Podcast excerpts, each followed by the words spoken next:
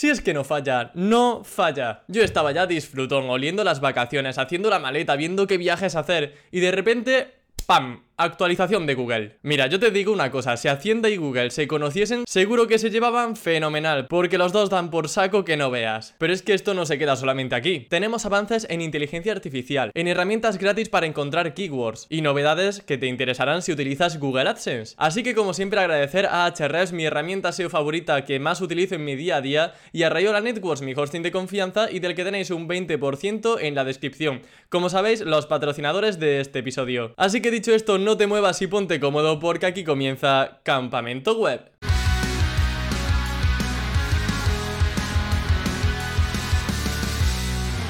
Bienvenidos a Quien quiere ser penalizado. En el sorteo de hoy tenemos una serie de webs ganadoras que vamos a desvelar a continuación. El primer agraciado de esta nueva actualización de mayo de Google y que se lleva ni más ni menos que un 50% de aumento del tráfico, se trata de...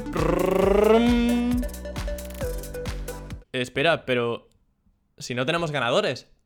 Pues sí, después de tres meses, tres meses que se dice pronto, sin ninguna actualización importante de Google, sin ningún core update, Google vuelve a la carga con uno de ellos, aunque desafortunadamente estos core updates se caracterizan por ser un poco ambiguos, muy genéricos y por no atacar un factor concreto, sino que evalúan el sitio web en general. Esto quiere decir que va a ser difícil encontrar recomendaciones o ver patrones por los que un sitio web cae u otro sitio web sube. Y es más, Google recomienda no hacer modificaciones con el único objetivo de subir por estos core updates. Comentan que cuando bajas con estos core updates no quiere decir que estés haciendo las cosas mal, sino que hay webs que a lo mejor antes hacían las cosas mal o Google las había infravalorado y con este core update te han superado y por tanto tú pues bajas, pero no es porque tú estás haciendo un mal trabajo, sino porque Google ha valorado que hay webs que lo hacen un poquito mejor que tú. Aunque claro, como SEOs pues a nosotros nos sale optimizar, encontrar fallos, empezar a mejorar y por supuesto es lo que yo os recomiendo. Indagaremos sobre esto de hecho justo ahora. Y un pequeño detalle para aquellos que subáis muchas noticias es que este core update también afecta a Discover. O sea, tenemos aquí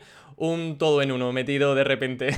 Vaya. Ahora bien, la pregunta que nos asalta a todos es ¿qué hacer ahora? Llega el core update, eh, tenemos que esperar, eso sí, una o dos semanas para empezar a ver conclusiones porque aún es temprano. Pues mi recomendación, lo que yo hago al menos con mis sitios y lo que llevo haciendo desde que empezaron todos estos updates, es detectar aquellas URLs y aquellas keywords donde más hemos sido afectados. Para ver aquellas URLs que han tenido peor rendimiento y que han bajado mucho, podemos ir a Google Analytics y dentro de la adquisición de tráfico, dentro de la consulta orgánica, ¿vale? No podemos evaluar todo el tráfico, solamente el orgánico, que es el que afecta a nivel SEO, y hacemos una comparativa de visitas por fecha. Es decir, comparamos las visitas de nuestra web con respecto a estos días con respecto a hace un mes y pinchamos en la columna de varianza para ver cuáles han sido aquellas que han bajado en mayor porcentaje. Así podemos ver si ha sido una bajada generalizada o si hay URLs que han bajado muchísimo y eso hace pues que al final cuando tú ves tu analytics veas un gran bajón. Con respecto a las keywords pues nos podemos ir a Ahrefs o incluso a Search Console. Ahí podemos comparar los clics y las impresiones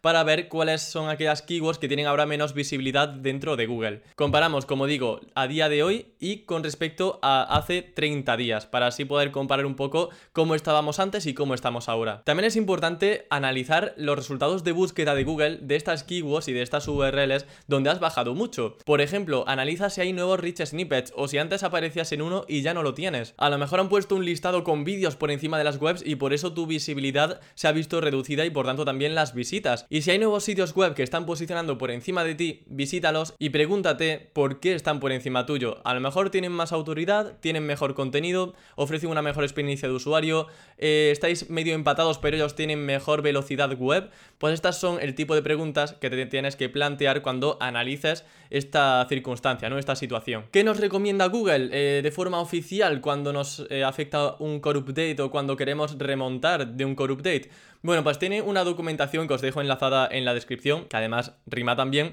y donde vamos a tener una serie de preguntas que podemos plantearnos para evaluar de forma autónoma si estamos haciendo un buen trabajo o no dentro de nuestra web. Esto hay que tomarlo un poco con pinzas, ¿vale? Son preguntas que el, algoritmo muchas ni siquiera se planteará, pero bueno, Google entiende y nos quiere hacer llegar el mensaje de que si respondemos correctamente a todas esas cuestiones, es probable que el algoritmo nos recompense. De lo contrario, eh, lo más probable es que en próximos core updates también sigamos bajando. Pero como digo, a efectos prácticos, la realidad es que hay webs que ni se preocupan por esas preguntas y posicionan cada vez mejor, por lo que tenlo como unas directrices de buenas prácticas que pueden ayudarte a largo plazo, pero no lo des todo por sentado como que si tienes todo eso bien vas a posicionar mejor porque no es así. A veces te puede ir bien y otras veces te puede ir mal siguiendo esas directrices. Además, muchas cuestiones son un poco, tontas, pero sí un poco de lógica, ¿no? Y que nos quieren hacer ver que el contenido es el eje principal de todo. Por ejemplo, nos eh, dicen que tenemos que preguntarnos si esperaríamos ver este contenido, nuestro contenido,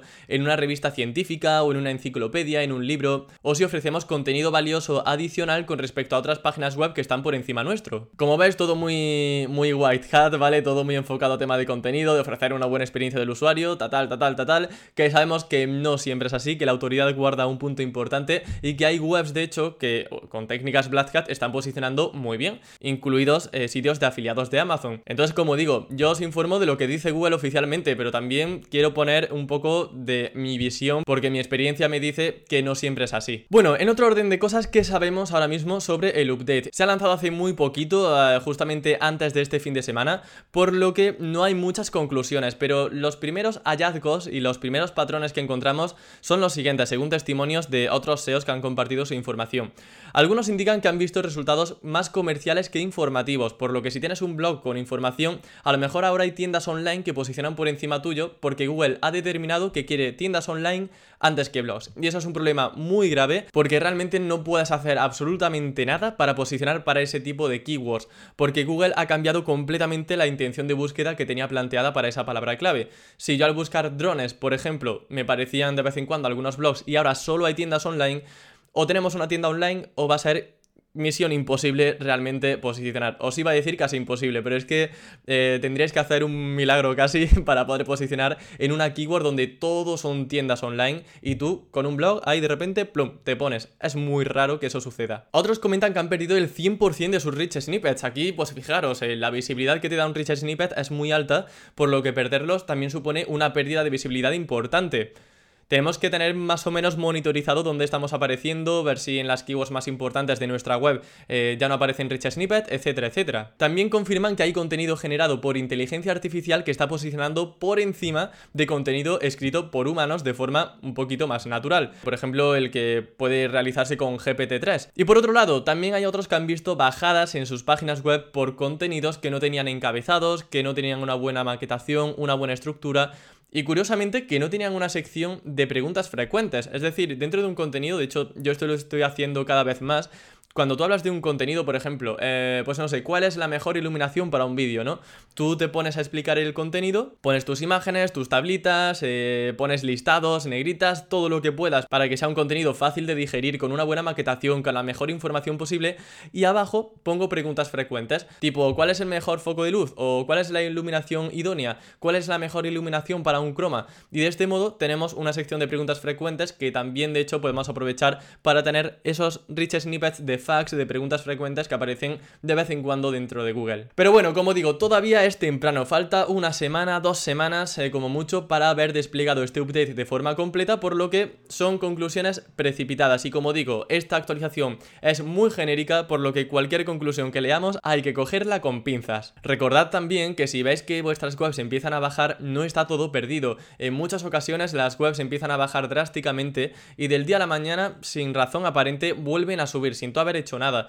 Así que Puede que estés muy triste durante estos días y ves que hay bajadas, pero puedes tener la esperanza de que del día a la mañana tu web vuelva a subir, como digo, sin aplicar ningún cambio adicional. Que no cunda el pánico, al menos de momento. Bueno, y seguimos con las actualizaciones, pero en esta ocasión vamos a hablar de imágenes. Y es que Google ha lanzado Google Imagen, un modelo de inteligencia artificial que genera imágenes a partir de texto. Por ejemplo, puedes pedirle a esta inteligencia artificial que genere la imagen de un cerebro montando en una nave espacial hacia la luna. Y Google entiende ese contexto y te hace una imagen de eso, del cerebro montado en la nave espacial yendo a la luna y además con una calidad increíble, o sea, increíble. Si esto llega a comercializarse y Google lanza una herramienta donde nosotros a partir de un texto muy simple podemos generar cualquier imagen que se nos venga a la cabeza, va a ser una revolución en cuanto a los derechos de autor, porque claro, tienen derechos de autor las imágenes que ha generado una máquina, ¿vale? Y que, y que de hecho cada una que te vaya generando va a ser única y distinta. ¿Cómo sabemos que una imagen la ha generado una IA si hay alguna forma de ocultarlo? Porque a lo mejor ponen una marca de agua, pero eso con Photoshop, perdona que te diga, es muy fácil cambiarlo. O en los metadatos que hay dentro de una imagen también se pueden modificar a nuestro antojo. El debate desde luego que está servido. Y sinceramente yo creo que llegará tarde o temprano. Y es que los avances de imágenes generadas por inteligencia artificial están siendo muy pero que muy notorios. Y están avanzando a una, a una velocidad impresionante. Por ejemplo, con tecnologías como DALI 2, que os dejo también enlazada en la descripción por si no lo conocéis, está generando también resultados increíbles y y vamos a poder utilizarlo prácticamente todos para generar imágenes desde cero. Ahora mismo tienen una beta cerrada donde muy pocas personas pueden aprovechar esta tecnología para empezar a darle uso, pero cuando esto empieza a popularizarse y a democratizarse, va a ser una auténtica locura a nivel de generación de imágenes desde cero, originales y como digo, con o sin derechos de autor. Eso estará por ver. Vamos, que el siglo XXI va a estar entretenido. Otra cosilla, pasamos ahora a Google AdSense. Se acabaron los updates, se acabaron las actualizaciones pesadas de Google. ¿Qué pasa con Google AdSense? Pues por fin una buena noticia. Bueno, lo de las imágenes a mí la verdad que también me parece una buena noticia porque me encanta que haya avances en este campo y que nos van a permitir tener un montón de imágenes sin tener que copiarlas de otros sitios, sino generar una imagen original solamente poniendo un texto de lo que queremos.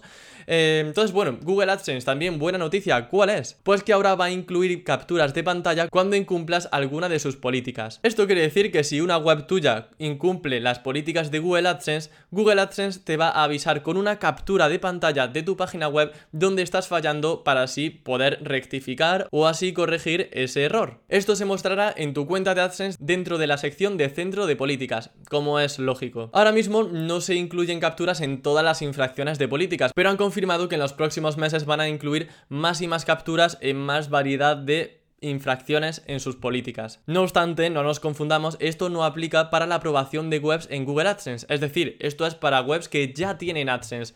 Para la aprobación de webs van a seguir siendo tan ambiguos como siempre y diciéndote que tienes que mejorar el contenido, pero ni te dicen en qué URLs ni te dicen concretamente en qué estás fallando. Otra cosa interesante y es que ya está aquí YouTube Search Insights, es la herramienta de Keyword Research oficial de YouTube. Una maravilla porque ya sabéis que cuando queremos hacer Keyword Research dentro de YouTube, las herramientas se reducen prácticamente a la mitad, porque casi todas funcionan muy bien para Google, pero cuando hablamos de YouTube es como que de repente se genera un vacío y no sabemos sobre qué escribir ni qué es lo que se busca principalmente. Es súper interesante que YouTube nos esté ofreciendo con su propia base de datos oficial aquellas keywords que se están buscando más dentro de la plataforma. Es maravilloso. ¿Dónde encontramos esta herramienta? Muy sencillo, dentro de YouTube Studio, en estadísticas y después en investigación. Antes se llamaba YouTube Search Insights, ahora se llama investigación, que yo creo que es más sencillito, así que muchas gracias YouTube por ponerle un nombre asequible. y bueno, vais a ver que ahora mismo tenéis, por ejemplo, Reino Unido, tenéis India como países para hacer keyword search y España, lamentablemente, todavía no está. Se ve que todavía están trabajando en la versión en España, que están todavía importando las keywords de España en esta herramienta, pero yo creo que en cuestión de días, como muchas semanas, ya tendremos datos oficiales de YouTube de España en bueno, esto, en YouTube Search Insights, en investigación, que se llama ahora. Y además es que es súper guay, porque, bueno, podéis hacer la prueba ahora mismo con Reino Unido, con India, como digo, y vais a ver keywords que están relacionadas con vuestro histórico de vídeos que YouTube te está recomendando. E incluso te va a dar ideas de keywords que no tienen todavía una buena respuesta en el buscador, por lo que eh, tienes una oportunidad para ser el primer vídeo, para ser el primer youtuber que ofrezca un buen vídeo para esa keyword y posicionar muy fácilmente. Por tanto, lo tiene todo para ser una herramienta de cabeza a nivel de SEO para YouTube. Ya veremos cómo evoluciona en siguientes meses, pero tiene una pinta fantástica. Y finalizamos con la herramienta del mes. En este caso os voy a hablar de Portent Title Maker, que es una herramienta que nos ofrece la posibilidad de generar títulos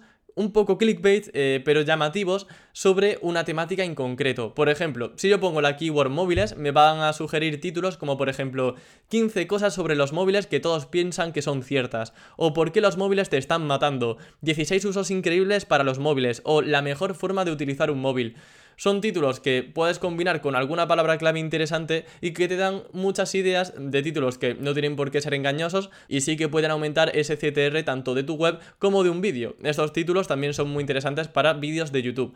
Eh, eso sí, está en inglés, pero simplemente traducís los títulos que os vayan poniendo, que además son muy sencillos de, traducir, son palabras muy normales, y vais a tener ahí infinidad de títulos sin tener que hacer nada, poniendo una keyword y ala, ahí tienes ya tu título generado de forma automática. Así que bueno, por mi parte nada más agradecerte que hayas visto este episodio de Campamento Web de Actualidad SEO, dale un like si te ha gustado, suscríbete, activa la campanita y si estás escuchando en podcast, valórame con 5 estrellas, que me haría muy feliz. Nos escuchamos y nos vemos el próximo lunes con más contenido SEO para optimizar tu web al máximo. Hasta la próxima.